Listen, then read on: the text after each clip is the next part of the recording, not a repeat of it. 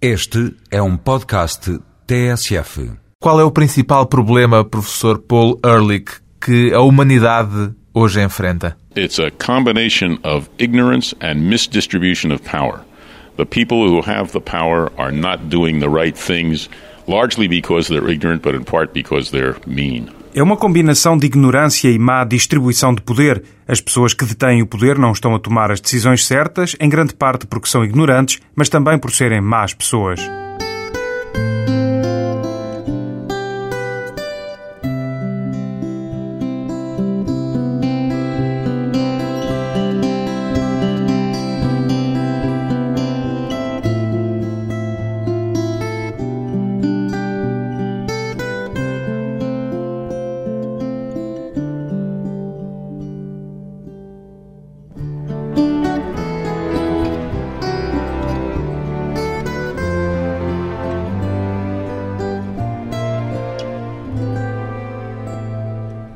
Paul Ehrlich, 70 anos, professor de estudos populacionais e de ciências biológicas. Qual é a relação que existe entre estes dois campos de estudo, professor Paul Ehrlich? Well, I work not just Não with estudo apenas a populations população humana, human mas também as but also populações de with borboletas, populations of peixes, aves. São estudos populacionais, mas também estudos de biologia. It's population, but it's also biology. A sua área de especialização é a biologia populacional. A que tipo de estudos é que se dedica em concreto? A biologia populacional trabalha com as áreas da biologia em que não se estudam os animais e an plantas, dissecando-os e tentando descobrir como funcionam os seus corpos, mas sim investigando os seus comportamentos, as suas relações com o ambiente e o modo como evoluem. Estuda basicamente a evolução, a ecologia e o comportamento animal. Grande and parte das investigações em curso focam a biologia da conservação. Estamos a perder partes vitais dos nossos sistemas de subsistência, dos ecossistemas que sustentam a nossa economia e as nossas vidas. A maior parte dos biólogos que estudam as mesmas áreas que eu estão agora a trabalhar afincadamente uh, para proteger ao máximo os nossos sistemas de subsistência, a nossa biodiversidade. O que eu queria saber é se esses estudos são feitos com trabalho de campo, se lidam sobretudo com a que tipo de pesquisa é que se dedica? I do a wide variety of kinds of research. Dedico-me a vários tipos de pesquisa, desde a parte teórica das estatísticas com base na literatura existente ou nas estatísticas governamentais, até ao trabalho de campo na Costa Rica, por exemplo, identificando aves, uh, ou nos recifes de coral, uh, contando peixes, tentando saber como e porquê se formam certos uh, cardumes e qual a direção em que esses cardumes se movem, ou ainda inserindo números nas asas das borboletas, depois de as apanharmos e de soltarmos, descobrindo assim para onde vão, butterflies, voltando a apanhá-las e vendo o número que têm na asa. Qual é o projeto em que está a trabalhar neste momento? Uh, ongoing project right now. Neste momento tenho dois grandes projetos em curso. O primeiro é uma investigação na Costa Rica e na uh, Índia para tentar salvar uma grande and diversidade de plantas e animais em áreas onde os seres humanos já provocaram muitos danos com a agricultura, a construção ou a inundação de terrenos. Mais ou menos como acontece aqui ao pé, no Tejo. Tentamos descobrir como podemos interferir com essas áreas, preservando uh, know, simultaneamente coisas que são muito importantes para nós. Uh, understand how we can change those areas a little bit to save uh, important things to us. Imagino que essa é a sua principal motivação enquanto cientista. Lembro-me até que já uma vez comparou os seres humanos a uma espécie de cancro a ameaçar o planeta em que vivemos. Yes, because we have Sim, porque totally neste momento nós dominamos o planeta and e estamos a are destruir destroying os our own nossos sistemas de systems. What I subsistência. O que that afirmei foi that que is o crescimento perpétuo, isto é, o aumento of sistemático people, do número de is pessoas, the é o objetivo de uma célula motto of a cancerígena cancer e é cell. o que as células cancer cancerígenas cells do. fazem. As partes Normal normais do corpo crescem até the uma certa dimensão e depois param. Um cancro continua a crescer até se autodestruir, mata a pessoa e depois morre ele próprio. É isso que os seres humanos têm andado a fazer. Mas felizmente nos últimos anos começámos a controlar a reprodução humana, não tanto como devíamos, mas Estamos com isto a entrar no terreno da ecologia. É este o seu principal território de estudo? Sim, a ecologia e a evolução são as áreas que mais me interessam, mas há ainda a área do comportamento humano que também me fascina. Neste momento estou a estudar melhor essa área, pois os cientistas sabem perfeitamente o que estamos a fazer ao nosso planeta e já o disseram várias vezes aos políticos, mas os políticos continuam a tomar decisões estúpidas. O professor Paul Ehrlich é uma espécie de ícone do movimento ecologista no nos Estados Unidos e não só. Isso é assim por razões científicas ou é devido à sua enorme exposição mediática? É uma combinação desses dois fatores. Eu, o Steve Snyder e Peter Raven e mais uns quantos cientistas americanos escolhemos partilhar as nossas descobertas científicas com o público dentro do possível. Tentamos e esforçamos muito para treinar todos os cientistas a falar ao público. Temos mesmo na Sociedade Ecológica um programa de treino para cientistas de nível médio, isto é, para professores assistentes, que os ensina a falar aos meios de comunicação e a apresentar resultados aos políticos and to give testimony to politicians. Até que ponto é que é importante não só lidar com as questões científicas, mas também ser capaz de falar sobre elas às pessoas comuns, às pessoas que não estão tão ligadas à ciência? Bem, creio que a ideia é essa. Uma das responsabilidades dos cientistas é transmitir os resultados, as respostas, as recomendações ou o conhecimento que obtêm de forma simples e compreensível ao resto das pessoas. E isto não apenas na área da ecologia, mas na medicina. Repare nas confusões que há no que diz respeito à dieta alimentar nos nossos países. Ou, por exemplo, se queremos ajudar pessoas mais pobres. Os nossos esforços a nível da medicina têm como objetivo curar homens brancos de meia idade que são congressistas. É para aí que vão os apoios financeiros. Se quisermos, o que conseguimos com isso são transplantes de coração e tratamentos para a obesidade e para o colesterol alto e coisas semelhantes.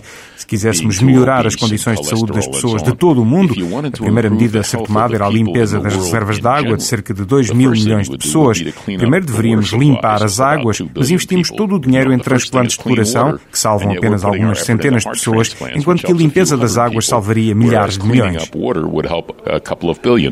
O professor Ehrlich é um ecologista apenas em termos científicos ou também o é ideologicamente? Normalmente é feita uma distinção. Um ecologista é alguém treinado para estudar as interrelações dos organismos com o ambiente em que vivem. Um ambientalista é alguém que se preocupa com o ambiente, pois sabe que a sua economia e a sua vida dependem desse ambiente. Eu sou as duas coisas, ecologista e ambientalista, e um tagarela também. Nos Estados Unidos há mais de três décadas que é uma figura mediática, debatendo as mais diversas questões científicas. Essa tarefa que assumiu nestas três décadas é uma espécie de compromisso pessoal, é uma forma de empenhamento científico, ou é também uma forma de ativismo político-social? É o resultado de uma combinação de várias coisas. É uma preocupação geral. É como se fosse um médico tivesse um amigo muito doente e quisesse fazer algo por ele. Podemos considerar o planeta como um amigo muito doente, alguém que nos ajuda a viver. Não é apenas um amigo, devemos-lhe a vida e por isso queremos fazer algo por ele. Mas torna-se também uma questão pessoal quando temos filhos pequenos. A minha primeira aparição mediática foi quando a minha filha era pequena, ela ainda não tinha vivido quase nada e era o futuro dela que estávamos a comprometer. Quando ela ela tinha 15 ou 16 anos, disse-me: Esquece isso, pai. Quando ela ganhou a sua independência, a minha motivação deixou de ser tão pessoal, mas depois vieram os netos, umas coisinhas minúsculas, e creio que são as crianças. O que fazemos hoje em dia, enquanto seres de uma mesma espécie, enquanto parte da humanidade, é roubar o futuro dos nossos filhos. Quando conduzimos um Humvee, quando conduzimos um desses jipes militares, estamos a roubar os nossos filhos, pois estamos a esbanjar recursos que deveríamos estar a guardar para eles, estamos a degradar o ambiente em que eles estarão a viver. O nosso modo de vida, no Ocidente em especial, resume-se a roubar o futuro dos nossos filhos e netos, o que eu não considero uma boa solução. is basically uh, based on stealing from our children and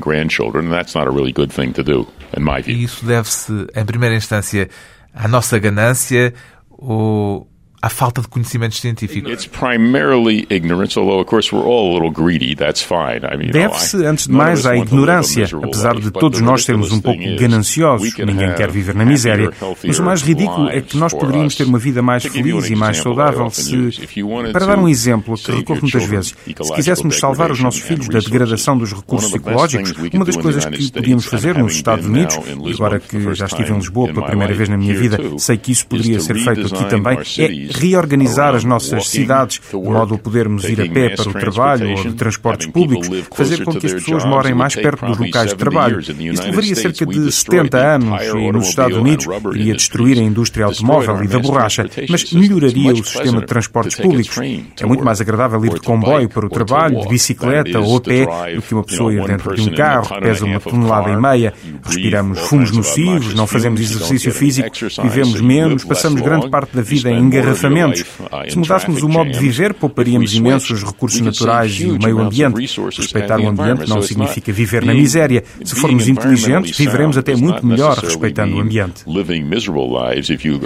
clever about it, you could live much better lives and be environmentally sound. Os seus críticos acusam-no de ser um catastrofista. Como é que costuma responder-lhes? Oh, I say that's correct. Digo que é verdade que caminhamos para uma catástrofe, mas os críticos não entendem que este é o consenso científico.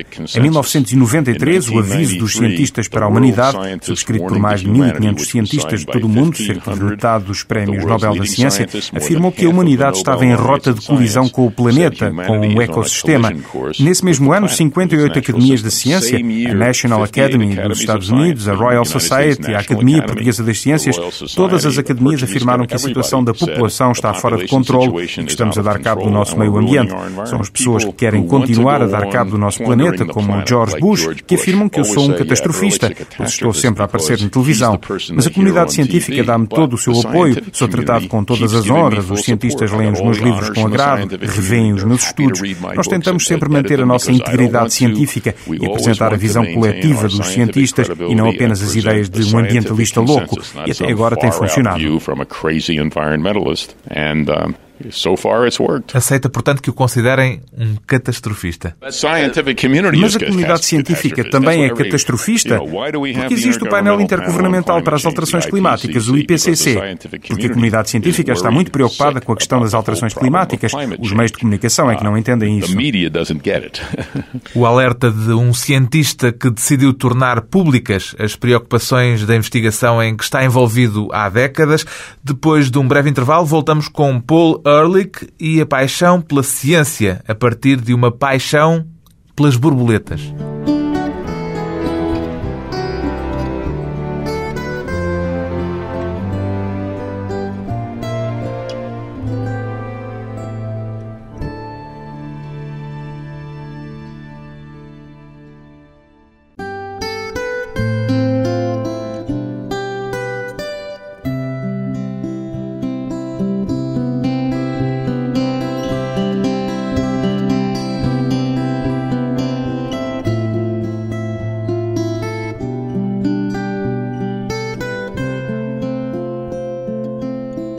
Regresso à conversa com um cientista que é há décadas um dos mais populares e reconhecidos ambientalistas norte-americanos, um homem que começou a interessar-se pela natureza quando descobriu, ainda na adolescência, uma paixão por borboletas. Como é que isso aconteceu, professor Paul Ehrlich?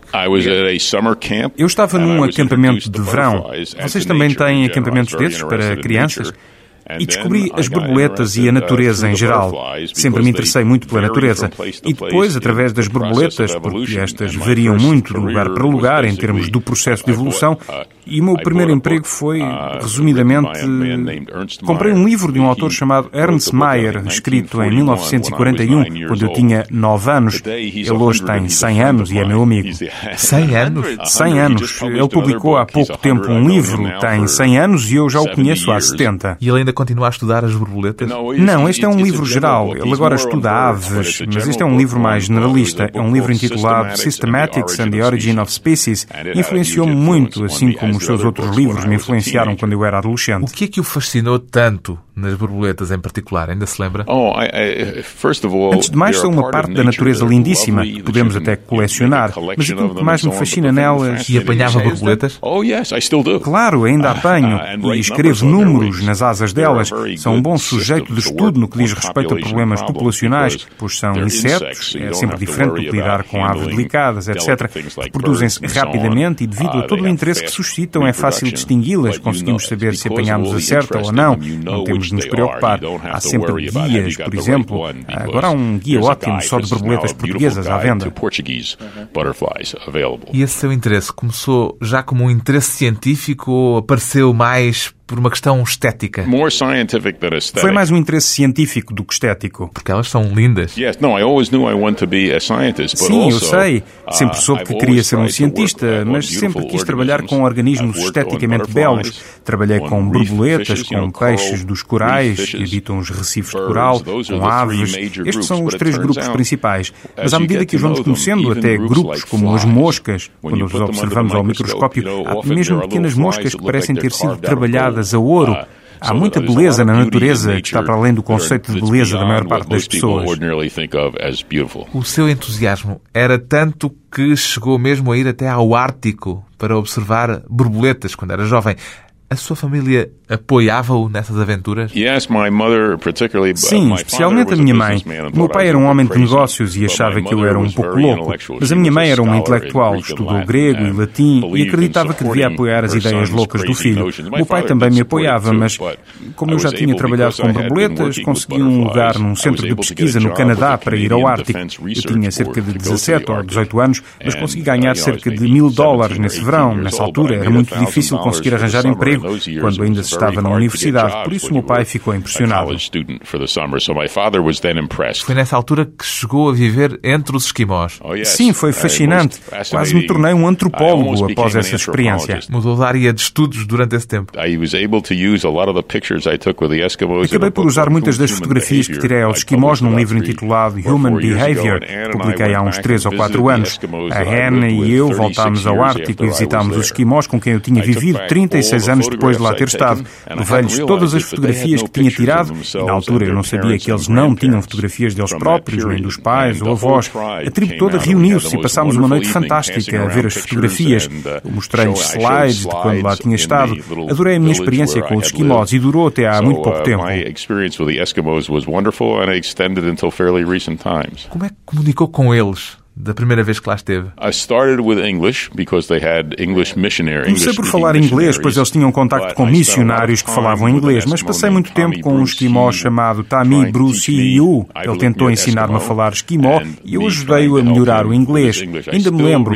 Um bom exemplo, um dia ele disse-me o que significa também. Não sei como se diz em português. Também. Também.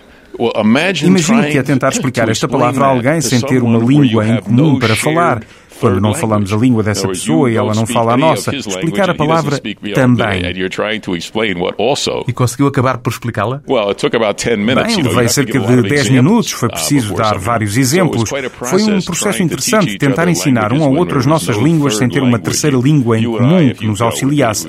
Nós os dois, por exemplo, nós, bem, estive há pouco em uh, Itália e foi uma experiência um pouco estranha para mim porque era uma reunião de homens de negócios. Estou mais habituado a encontros entre cientistas, onde infelizmente todos falam inglês e temos poucas oportunidades de praticar outras línguas. Mas neste caso acabei por falar bastante espanhol, uma vez que eles não falavam inglês, eu não falava italiano, mas todos falávamos em espanhol. E isso foi muito diferente.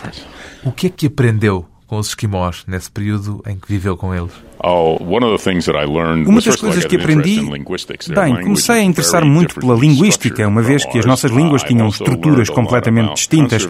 Também aprendi muito sobre conservação, no seguinte sentido. Eles tinham armas relativamente primitivas, caçavam focas com arpões, tinham belíssimos arpões, mas tinham de guardar os cabos, porque não há madeira naquela região, a não ser a que é trazida pelas marés. Não há árvores no Ártico, por isso tinham conseguido arranjar uns arpões em que as pontas eram separadas e quando apanhavam apanhavam uma foca ou morsa, a ponta separava-se e o cabo voltava à superfície. Assim recuperavam o cabo. Todo este processo era muito complicado, ainda por cima, porque era este o meio de arranjarem alimentos. Depois obtiveram espingardas. Quando começaram a caçar as focas com as espingardas, acontecia o seguinte: viam as focas a nadar e disparavam. Mas na primavera e no verão, no Ártico, as águas frias do degelo faziam com que as focas afundassem. 19 em cada 20 focas atingidas na cabeça iam ao fundo, fazendo com que conseguissem apanhar apenas uma uma, ao passo que com os arpões apanhavam as 20. Era um grande desperdício e as colónias de focas estavam a diminuir, pois não tinham nenhum sistema de conservação. Até então nunca tinham precisado.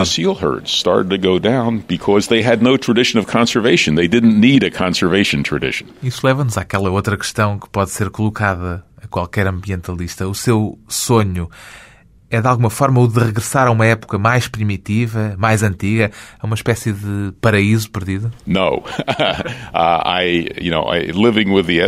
Não, quando vivi com os esquimós e cacei com eles, vivia em condições bastante primitivas, mas confesso que prefiro um bom vinho num bom restaurante. No entanto, sonho com um mundo em que um grande número de pessoas distintas possa viver diferentes formas de vida e eu gostava de poder voltar a viver três meses com os esquimós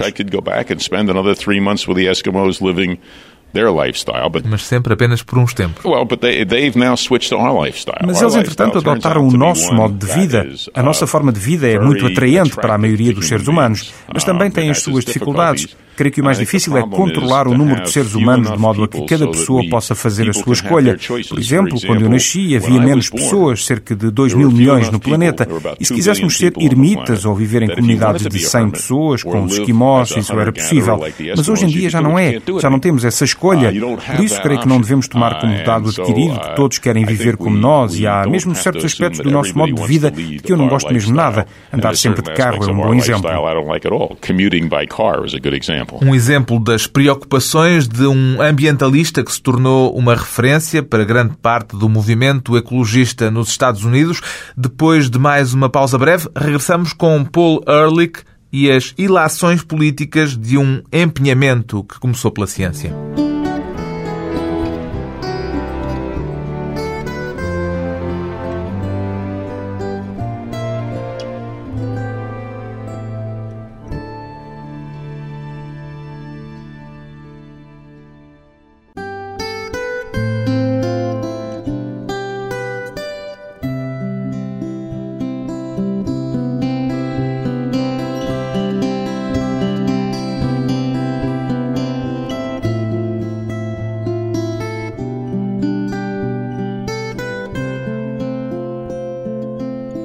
Convidado hoje para a conversa pessoal e transmissível o cientista norte-americano Paul Ehrlich, um ambientalista cuja intervenção pública tem sido alvo de forte contestação por vezes. Como é que entende essas críticas que lhe são tão frequentemente dirigidas, professor Paul Ehrlich?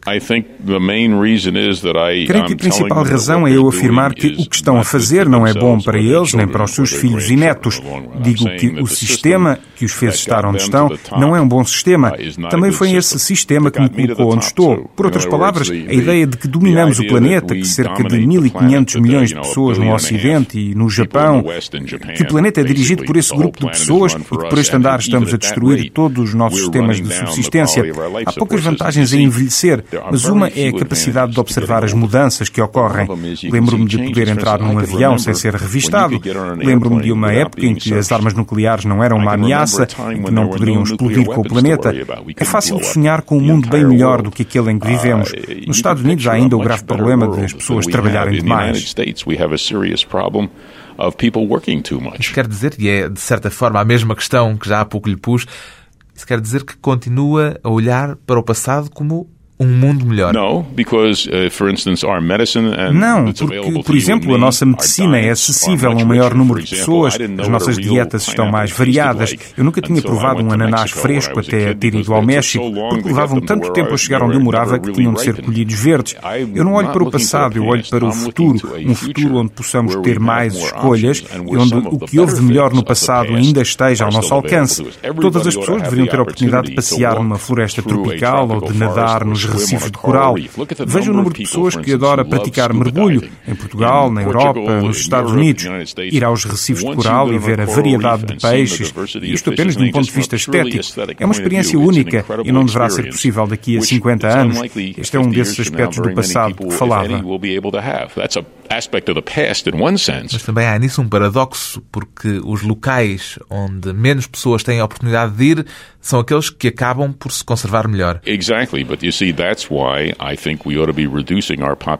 É verdade. E por isso é que eu penso que deveríamos tentar reduzir gradualmente a população humana para um nível entre 1 a 2 mil milhões de pessoas, para que todas as pessoas possam aproveitar.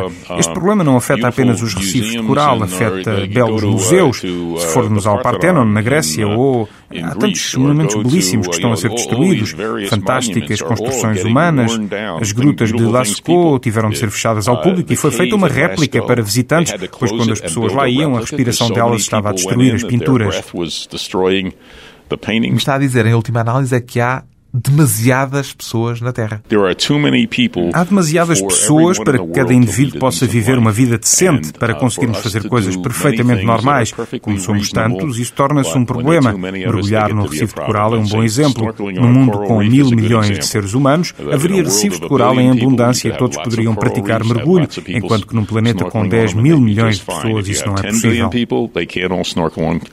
O grande problema é saber como é que se pode reduzir a população humana. É? O problema é, eu não diria reduzir a população, isso seria pensar como Hitler. O problema é como reduzir a uh, reprodução humana. Acreditem ou não, e sei que as pessoas aqui em Portugal não vão acreditar, mas é possível ter relações sexuais sem engravidar. Mas não espalhem, não contem isto a ninguém. Sabe, uma das maiores contribuições que a Anne e eu demos para o movimento ambientalista foi ter apenas uma filha. Mas na Europa todos os demógrafos o dizem, o problema é exatamente o oposto. As taxas de natalidade estão a descer drasticamente, segundo as estatísticas. É verdade. Isso é uma das melhores coisas que está a acontecer na Europa e que deveria acontecer nos Estados Unidos. É muito importante que o número de pessoas ricas vá decrescendo para haver recursos suficientes para melhorar a vida das pessoas mais pobres. As pessoas preocupam-se demais com o envelhecimento da população. Sim, mas o envelhecimento da população é um problema. Não é um problema. Não é um problema. Deixe-me só acabar a pergunta. Há muitos demógrafos a dizer que o envelhecimento da população diminui perigosamente a vitalidade de uma sociedade. Primeiro, a ideia de que o envelhecimento da população diminui a vitalidade da sociedade é completamente ridícula. Deixe-me dizer-lhe que os homens mais sedutores estão na casa dos 70 e continuam cheios de vitalidade. Mas também a ideia de que isto é uma coisa má. Antes de mais, isso era inevitável, a não ser que sejamos tontos o suficiente para acreditar que a população poderá crescer eternamente quando esta parar de crescer, dar-se-á um envelhecimento da população. É um facto matemático e não há nada a fazer. Mas, por exemplo, é um facto confirmado que as pessoas vivem mais tempo se continuarem com uma ocupação que os interesse do que se entrarem para a reforma. E a idade da reforma na Europa é muito cedo. As pessoas deveriam trabalhar mais anos. Outra das coisas que acontece numa população que está a envelhecer é ver cada vez mais pessoas idosas a depender de pessoas jovens que ainda trabalham. Assim que se reformam, deixam de trabalhar. Mas também há menos crianças, e essas, com menos de 15 anos, também são dependentes. É mais fácil fazer com que uma pessoa com mais de 65 anos continue a ser produtiva do que tornar pessoas com menos de 15 anos produtivas. Por isso, há menos crianças para sustentar. Para além disso, o número de criminosos também diminui, uma vez que a maioria dos crimes é cometido por homens entre os 18 e os 30 anos. Havendo cada vez menos homens entre essas idades, a criminalidade diminuiria. Por isso, e seguindo um planeamento inteligente, as sociedades poderão lidar facilmente com o problema de uma população envelhecida. O grande problema é conseguir um planeamento inteligente com os políticos que temos hoje em dia. É a última coisa que vamos conseguir. The big problem is how do you get intelligent planning out of the kind of politicians we have today? In other words, the last thing you can get. Estamos com isto a discutir uma questão que o professor Paul Ehrlich já tinha levantado num livro que vendeu milhões de exemplares há cerca de 30 anos, chamado The Population Bomb. E também a este respeito, os seus críticos dizem que todas as previsões que fez nesse livro, nessa altura, acabaram por se revelar erradas. Há um termo na ciência para o que aconteceu e não sei se tem tradução em português. Tretas. Primeiro, as previsões que fizemos. Há uma certa confusão. Nós tínhamos descrito pequenos exemplos, situações singulares no futuro que dissemos não iriam acontecer, mas coisas que poderiam vir a acontecer. E é claro que acabaram por não acontecer. Mas, na verdade, o que vai mesmo acontecer... O livro The Population Bomb é muito otimista porque falávamos nos produtos que iriam para a atmosfera e nas alterações alterações climáticas, mas na altura desconhecíamos a existência dos gases que provocam o efeito de estufa, como o dióxido de carbono, e pensávamos que os problemas surgiriam no fim do século XXI, mas já existem neste momento. E é por isso que o considera otimista? Sim, é um livro otimista. Bem, mas começava esse livro a que chama Otimista com esta frase: A batalha para tentar alimentar toda a humanidade está perdida. Centenas de milhões de pessoas vão começar a morrer de fome por volta dos anos 70. Desde que o livro foi escrito, perdemos cerca de 350 milhões de pessoas que morreram à fome. Desde que o livro foi escrito. Morreram, mas não pelas razões que enuncia no livro. Não morreram por já não haver alimentos suficientes à face da Terra. Não, as pessoas não morrem à fome sem alimentos. Morreram, pode-se dizer, devido a decisões políticas erradas. Se todos os alimentos fossem distribuídos distribuídos de forma equilibrada, poderíamos alimentar todas as pessoas do mundo hoje em dia. Não seria talvez aquilo que nós os dois comemos, mas era possível. O grande erro do nosso livro foi termos dado ouvidos à opinião de vários agrónomos que defendiam que os agricultores mais pobres não seguiriam a Revolução Verde, como acabaram por seguir. Se nós conseguíssemos prever o futuro, eu não estaria aqui a falar consigo. Teria comprado ações baratas, tinha-as vendido bem altas e estaria a viver em bora-bora. Mas, por exemplo, previmos a epidemia da SIDA, a destruição dos ecossistemas e, apesar da questão da falta de alimentos ainda não ter surgido, não estamos de forma alguma a conseguir alimentar toda a humanidade. Eu sempre defendi que, quando falo em alimentar a humanidade, não falo em alimentar todo um planeta de vegetarianos. Os seres humanos nunca partilharam as coisas irmãmente. E se tivéssemos apenas 2 mil milhões de habitantes, todas as pessoas poderiam estar bem alimentadas, mesmo as mais pobres. Já agora que falamos de previsões, tenho de lhe perguntar por uma certa aposta que ouvi dizer que tinha feito em tempos com um economista. Bem, posso dar-lhe facilmente uma resposta para isso. Isso foi muito mal interpretado pelos meios de comunicação. Um economista chamado Julian Simon, ele nem era bem um economista, era um professor de marketing que morreu há uns anos. Ele desafiou por uma aposta, o professor Ehrlich aceitou, perdeu e teve de lhe pagar esta história, não é?